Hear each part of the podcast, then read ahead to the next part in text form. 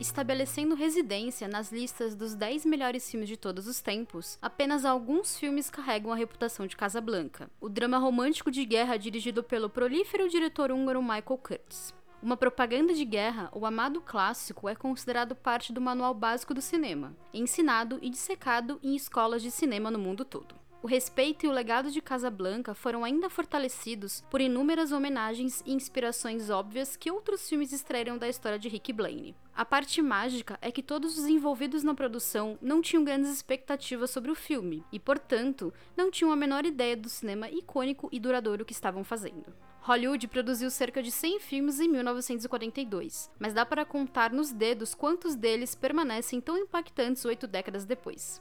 Eu sou Julia Gavilan e esse é o Mais Que Um Filme. Inicialmente, Casablanca surgiu como uma peça de teatro não produzida chamada Everybody Comes to Rick's, de Murray Burnett e John Ellison. Supostamente, Burnett se inspirou para escrever a história enquanto viajava com a esposa pela Europa em 1938, quando foram surpreendidos com o antissemitismo na Áustria. Na mesma viagem, o casal visitou uma boate no sul da França e se deparou com uma clientela diversa, entre eles muitos exilados e refugiados, dando origem ao protótipo do personagem principal. Após ler a peça, a editora de histórias Irene Diamond conseguiu persuadir o produtor Hal B. Wiles a adquirir os direitos do material, algo que o produtor fez em janeiro de 1942 por 20 mil dólares. Wiles logo deu a tarefa de transformar a peça em um roteiro para os gêmeos Julius e Philip Epstein, mas contra a vontade do estúdio, a dupla partiu para Washington para trabalhar com Frank Capra em Why We Fight, uma série de sete filmes de propaganda produzido pelo Departamento de Guerra dos Estados Unidos de 1942 a 1945, durante a Segunda Guerra Mundial.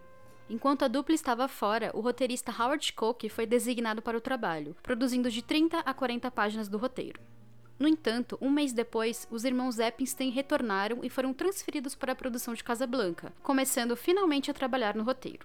O trio nunca chegou a trabalhar juntos na mesma sala ao mesmo tempo durante o processo de desenvolvimento do roteiro. Inicialmente, Wiles desejava que o cineasta William Wyler assumisse a direção do projeto, renomeado como Casablanca. Porém, Wyler, o diretor que detém o recorde de 12 indicações ao Oscar de melhor diretor, teve que recusar a oferta por conflitos de agenda, fazendo Wiles recorrer ao amigo Michael Curtis, um soldado leal da Warner Bros. Assim como qualquer processo de adaptação, algumas mudanças precisaram ser feitas. Na peça, a personagem Ilsa é uma americana chamada Louise Meredith que não conhece Laszlo até o relacionamento com Rick em Paris chegar ao fim. Totalmente ambientada em um café, a peça termina com Rick, um advogado na história original, enviando Louis e Laszlo para o aeroporto. Além disso, a produção queria tornar a motivação de Rick mais crível e ambientaram a história antes do ataque a Pearl Harbor. Ainda foi discutida a possibilidade de Laszlo ser morto em Casablanca, permitindo que Rick e Ilsa terminassem o filme juntos. Porém, Cassie Robinson, um roteirista não creditado que trabalhou por três semanas nas revisões do roteiro, sugeriu que o protagonista mandasse sua amada embora pelo bem da causa. Embora ele não tenha escrito a cena, Robinson escreveu para Wiles antes do início das filmagens, dizendo que o final da história prepara uma reviravolta, com Rick mandando sua amada embora em um avião com Laszlo. Além de resolver o triângulo amoroso envolvendo os personagens, o ato também força Ilsa a viver de acordo com seu idealismo e continuar um trabalho que é muito mais importante que o amor de duas pessoas. A atitude altruísta de Rick também foi fundamental para o filme ser aprovado pela censura da época, já que o código de produção de filmes, popularmente conhecido como Código Reis, não permitiria que um filme mostrasse uma mulher deixando o marido para ficar com outro homem, por mais apaixonado que eles fossem. Sabendo que Ilsa deve ficar com o marido no final, os roteiristas precisavam encontrar uma forma de forçar a separação de Rick. Julius Epstein conta que ele e Philip estavam dirigindo quando tiveram a ideia da sequência do Capitão Renault ordenando a apreensão dos suspeitos de sempre. A partir dessa sequência, os roteiristas elaboraram todos os detalhes necessários para a resolução da história, com a despedida de Ilsa e Rick. No fim, todos que estavam envolvidos com o processo de desenvolvimento do roteiro contribuíram para algo na trama.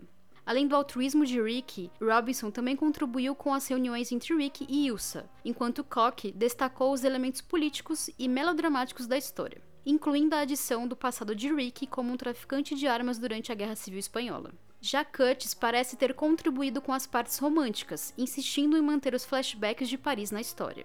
Mais tarde, Koch contou existir uma tensão entre sua abordagem mais política e a trama romântica que Curtis queria explorar. Para ele, essas abordagens díspares se encaixaram de alguma forma e deram equilíbrio para o filme. Apesar da tentativa de fugir de possíveis proibições, Casablanca teve problemas com a censura, que se opôs às sugestões de que Capitão Renault extorquiu favores sexuais de solicitantes de vistos, além da hipótese de Rick e Ilsa dormirem juntos. Extensas mudanças foram feitas, com várias linhas de diálogos alteradas ou completamente removidas, incluindo referências diretas a sexo. Os roteiristas também precisaram mudar a frase original do momento que Rick ouve Sam tocando As Time Goes By. No roteiro original, Rick pergunta ao músico o que diabos ele está tocando, algo que os censores acreditaram ser inapropriado. Foi a ideia de Wiles adicionar as linhas finais do diálogo de Rick e Capitão Renault. Em dúvida entre duas frases, o produtor escolheu É o começo de uma bela amizade como a frase final. Como as filmagens já tinham acabado, Humphrey Bogart foi chamado para dublar a frase para o editor Owen Marks adicionar no filme.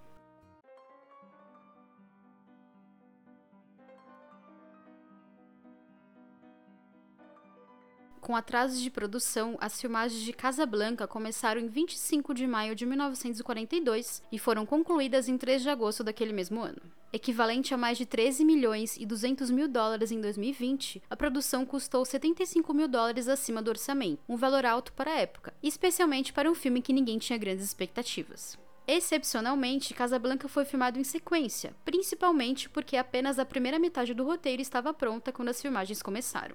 Filmado quase inteiramente em estúdio, o filme teve apenas a sequência final da chegada de Strasser, feita em uma locação externa, filmado no aeroporto Van Nuys, em Los Angeles. Já as imagens de Paris que aparecem em Casablanca foram retiradas de um banco de imagens, além de utilizarem uma rua construída para o filme A Canção do Deserto, lançado um ano depois, em 1943.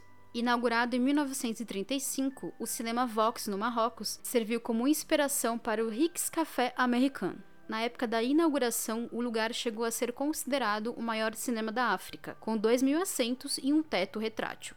Havia planos para uma cena final planejada mais tarde para incorporar a chegada dos aliados no norte da África em 1942, mostrando Rick, Renault e um destacamento de soldados franceses livres em um navio. A produção desistiu da cena porque foi muito difícil conseguir Claude Derrin, o ator que interpreta Renault, para a filmagem. Para o público de 1942, muito do impacto emocional do filme foi atribuído à grande quantidade de exilados e refugiados europeus que assumiram diferentes papéis na trama, desde papéis de destaque a figurantes. Uma testemunha da filmagem da sequência do duelo de hinos chegou a dizer que viu muitos atores chorando na cena, percebendo que todos eram refugiados de verdade. Paul Henreid, por exemplo, nasceu no Império Austro-Húngaro e começou a carreira em filmes alemães e austríacos na década de 1930. O intérprete de Laszlo, um líder de um grupo rebelde que apoia o movimento de resistência e quer lutar contra os nazistas, foi fortemente antinazista e chegou a ser designado inimigo oficial do Terceiro Reich, tendo todos os seus bens apreendidos.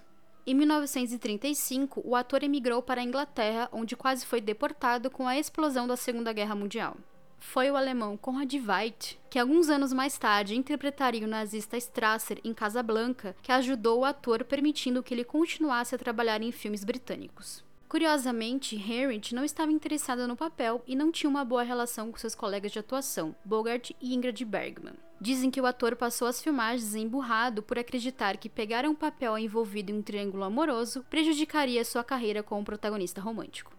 Bergman, que ainda estava nos primeiros anos em Hollywood, tinha um contrato com David O. Selznick e foi emprestada pelo produtor para estar no filme. Acostumada a saber como um filme terminava, para poder desenvolver o personagem de acordo com a trama, Bergman perguntou aos roteiristas qual dos dois homens ela deveria amar mais. Como o roteiro de Casablanca ainda não estava pronto, disseram à atriz para atuar como se ela amasse os dois homens na mesma proporção. Isso significa que ela passou a boa parte das filmagens sem saber com quem ficaria no final. Um contratado da Warner Bros., Bogart já era conhecido quando foi escalado para interpretar Rick Blaine, um expatriado dono de boate que se esconde de um passado suspeito e negocia uma linha tênue entre nazistas, refugiados, franceses do movimento de resistência e os sentimentos não resolvidos pela ex-namorada. 5 centímetros mais baixo que Bergman, o ator precisou usar sapatos de plataforma e sentar em almofadas nas cenas que fizeram juntos. Com o sucesso de Casablanca, Bogart passou do quarto para o primeiro ator da lista do estúdio, dobrando o salário anual para mais de 460 mil dólares em 1946, se tornando o ator mais bem pago do mundo. O amor de Ilsa e Rick é marcado pela canção As Time Goes By, interpretada pelo ator e cantor Dolly Wilson. Contratado pela Paramount Pictures, o estúdio emprestou para Warner Bros. por sete semanas por 500 dólares semanais. Como era comum na época, Wilson recebeu 360 por semana e a Paramount manteve o resto do pagamento. Protagonista de uma das cenas mais bonitas e famosas do cinema, Wilson era baterista e não sabia tocar piano, enfrentando problemas para imitar a reprodução da música, porque a produção tinha que cortar o volume sempre que alguém tinha uma fala. A solução foi colocar o pianista Jim Plummer no set, fora do alcance da câmera, enquanto Wilson tocava um falso piano. O piano usado nas cenas da boate foi leiloado em 2014 por 3,4 milhões de dólares, enquanto o piano usado na sequência de flashback de Paris foi vendido em 2012 por 600 mil para um licitante anônimo.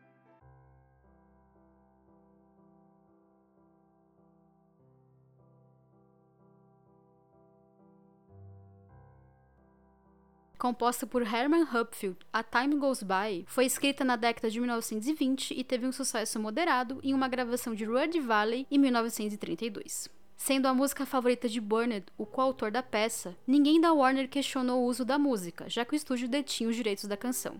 Quando o filme foi rodado e Max Steiner, compositor do filme, estava pronto para trabalhar na trilha, ele tentou fazer com que a produção mudasse de música, alegando que era tão musicalmente desinteressante que ele não conseguia trabalhar na trilha.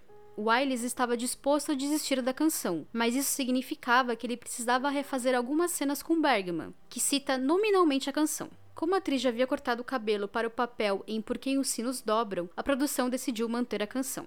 Steiner baseou toda a partitura do filme em As Time Goes By e La Marseillaise, o hino francês, transformando as canções em leitmotivs, um termo que consiste em um tema ou uma ideia musical que aparece constantemente no decorrer de uma obra, visando associá-lo a um personagem, objeto ou ideia. O hino nacional alemão é usado várias vezes em modo menor como leitmotiv para representar a ameaça alemã, como na cena em Paris, quando é anunciado que o exército alemão chegará no dia seguinte na cidade. Pouquíssimos filmes do início da década de 1940 tiveram partes da trilha sonora lançadas em discos de 78 RPM, e Casablanca não foi diferente. Foi apenas em 1997, quase 55 anos após a estreia do filme, que a Turner Entertainment, em colaboração com a Rhino Records, lançou o primeiro álbum de trilha sonora do filme para o lançamento em disco compacto, incluindo músicas originais, diálogos e tomadas alternativas.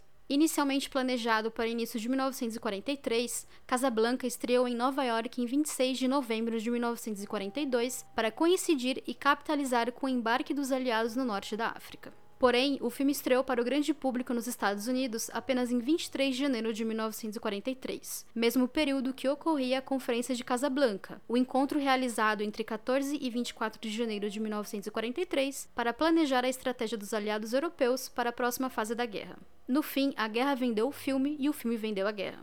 Em 1952, a Warner lançou uma versão fortemente editada de Casablanca na Alemanha Ocidental, omitindo a maioria das referências à guerra e removendo todas as cenas com nazistas. Além de alterarem diálogos no alemão, Laszlo foi transformado em um físico atômico norueguês que estava sendo perseguido pela Interpol depois que saiu da prisão. A versão era 25 minutos mais curta que o filme original. A versão alemã de Casablanca com enredo original não foi lançada até 1975. Enquanto isso, em 1977, a produção se tornou o filme mais transmitido na televisão norte-americana.